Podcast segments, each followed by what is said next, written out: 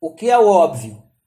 O que é óbvio, É, existencialmente, psicologicamente, tanto faz. tanto faz. O óbvio é o que não carece de demonstração. Ponto. Fica com isso, tá?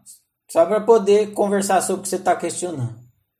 O óbvio é o que não carece de demonstração. Ponto, tá bom? Isso aí que você falou é o óbvio? Sim ou não? Sim, Não. não é, Por que que não? porque ele careceu de explicação. Quase isso. É porque a explicação do óbvio não é o óbvio. É, isso.